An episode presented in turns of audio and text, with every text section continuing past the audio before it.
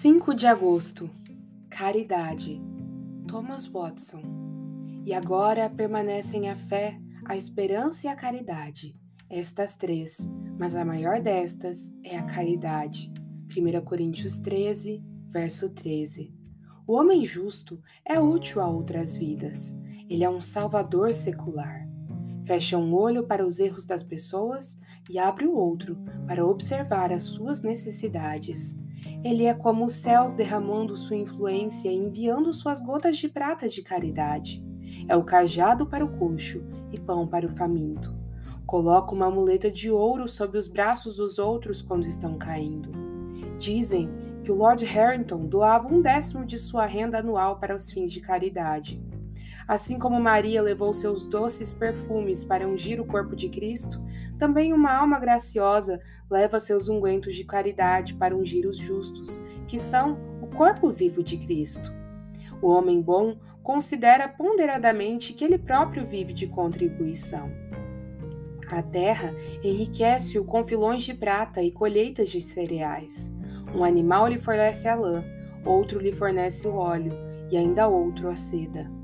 Ao observar cada ser vivo cooperando para o seu bem-estar, ele pensa em dedicar-se a fazer o bem aos outros.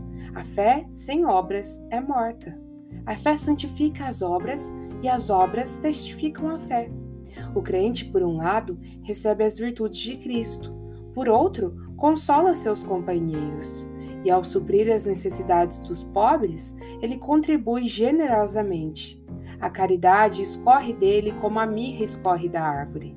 Ele não coloca suas esmolas entre suas dívidas incontroláveis e agradece a Deus por os ter colocado entre o número de doadores e não de recebedores.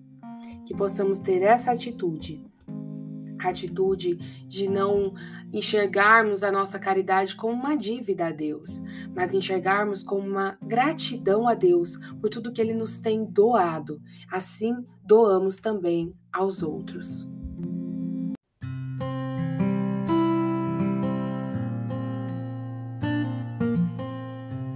Você ouviu a leitura do devocional Dia a Dia com os Puritanos Ingleses, da editora Pão Diário uma leitura que você encontra aqui no Devoção Diária.